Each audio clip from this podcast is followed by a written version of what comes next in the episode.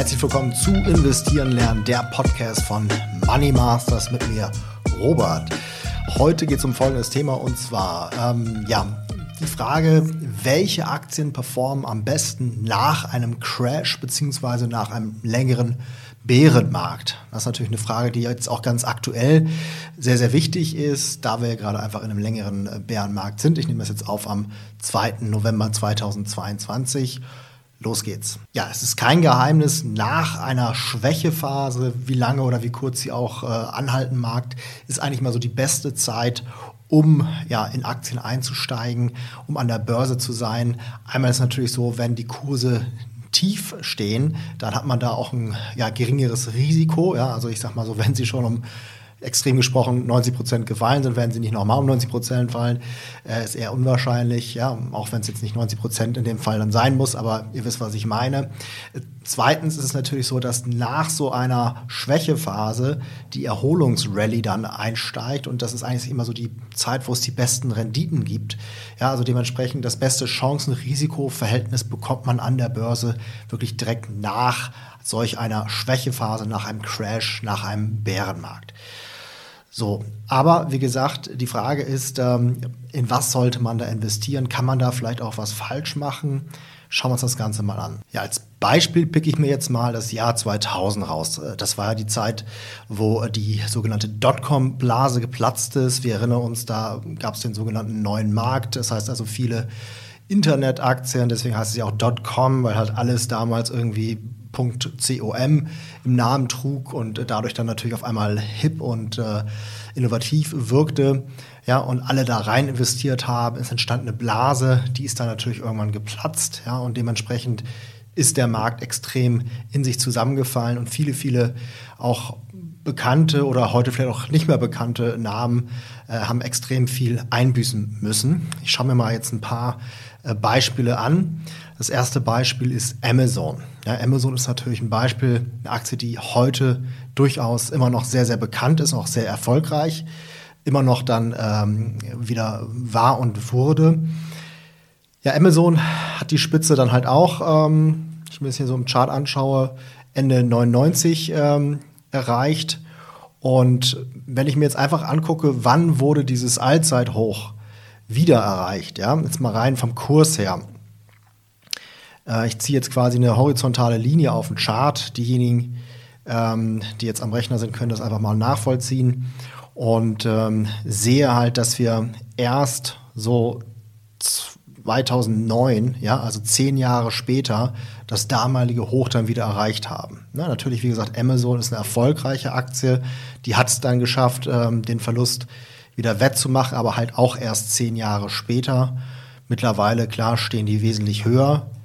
Ähm, die Frage ist aber halt natürlich, ähm, hätte man das da diese zehn Jahre lang ausgehalten, ähm, wäre das auch notwendig gewesen, so lange wirklich da einfach Buy Hold zu machen.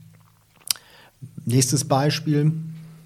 Microsoft. Ja, Microsoft genauso. Spitze Dezember, Ende 99.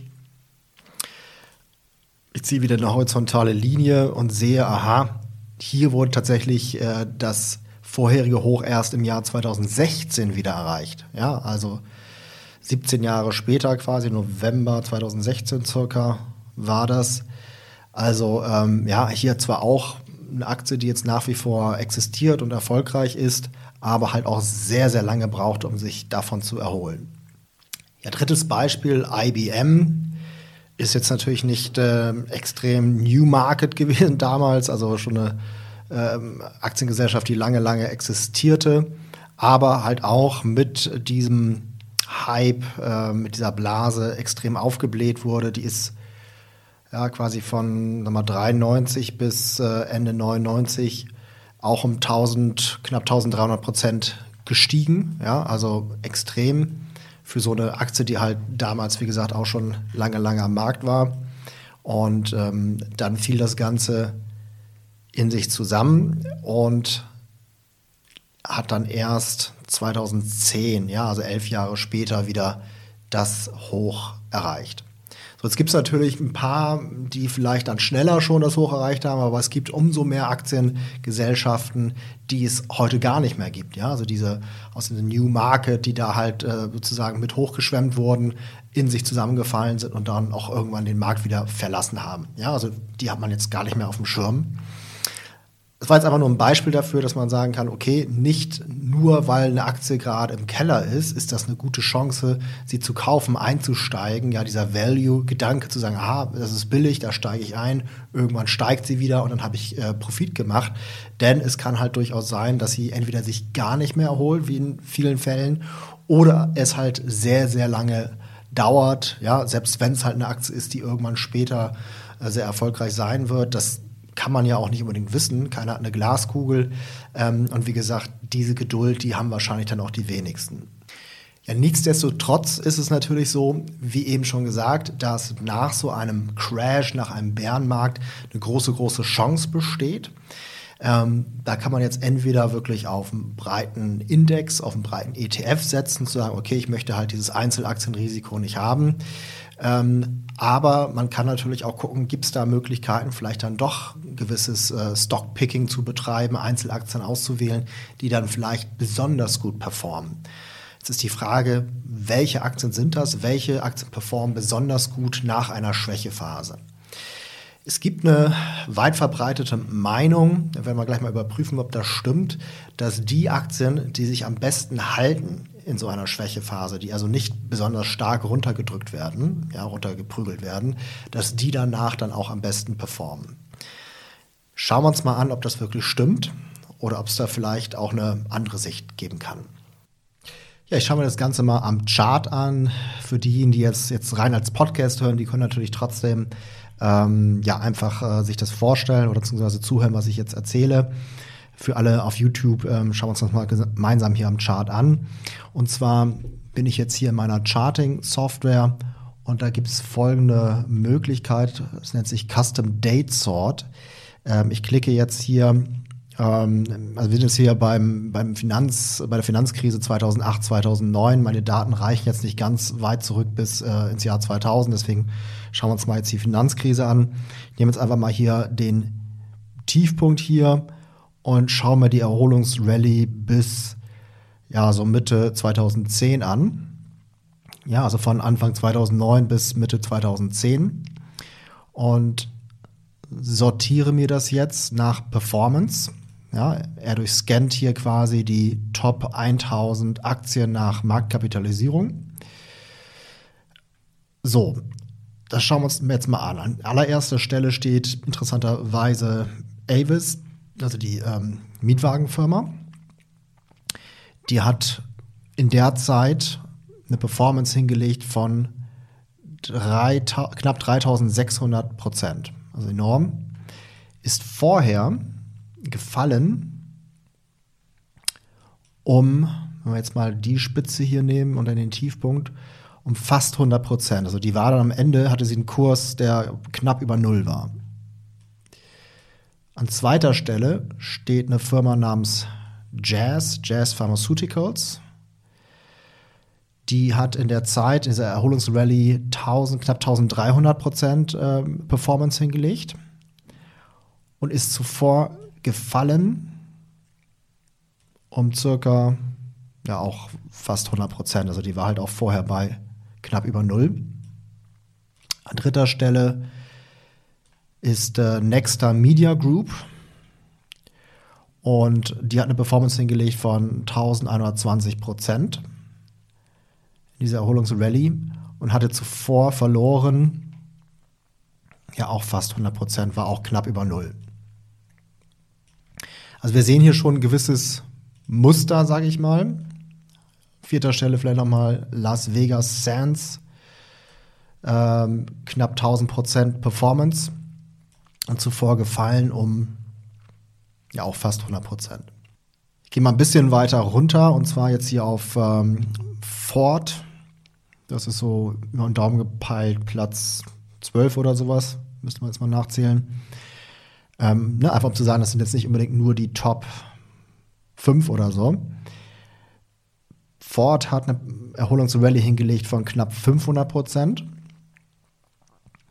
und ist zuvor gefallen. Wenn wir jetzt einfach mal so diese Zeit 2008 nehmen, da sind die gefallen um auch ja, knapp 100 Prozent. Also viele, viele Aktien, die extrem runtergeprügelt wurden und ähm, danach dann extrem gut sich erholt haben. Also wo sind die Aktien, die sich besonders gut gehalten haben und dann eine gute Rallye hingelegt haben? Also bei den äh, kleinen Picks, die ich jetzt hier gerade gemacht habe, war, war da keine dabei. Und deswegen würde ich sagen, dass dieses Gerücht, ja, diese, diese Legende, diese Meinung, dass besonders die Aktien, die sich gut halten, nach einer Schwächephase am besten performen, falsch ist. Es ist genau andersherum. Die Aktien, die extrem runtergeprügelt wurden, legen danach die beste Performance hin. Ja, was sind jetzt die Learnings daraus für uns? Als allererstes, ähm, man sollte jetzt nicht unbedingt Angst haben vor Aktien, die stark gefallen sind. Da muss natürlich wissen, was man tut. Aber solche stark runtergeprügelten Aktien haben auch wirklich ein großes Potenzial, wenn halt so eine Erholungsrallye einsetzt.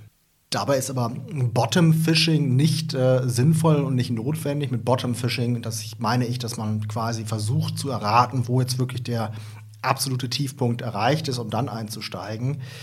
Es ist häufig einfach sinnvoller oder generell sinnvoller abzuwarten, bis da, sag ich mal, eine erste Bewegung stattgefunden hat. Und wenn die halt besonders stark war, dann aber wahrscheinlich erstmal eine kleine Konsolidierung kommt, danach das Ganze dann die Bewegung fortsetzt, dann ist eigentlich so der beste Punkt, weil da hat man schon eine gewisse Sicherheit, dass da wirklich jetzt eine Erholung eingesetzt hat und ähm, kann halt trotzdem dann immer noch sehr, sehr viel von der restlichen Erholung dann mitnehmen und da halt eine sehr, sehr gute Rendite machen.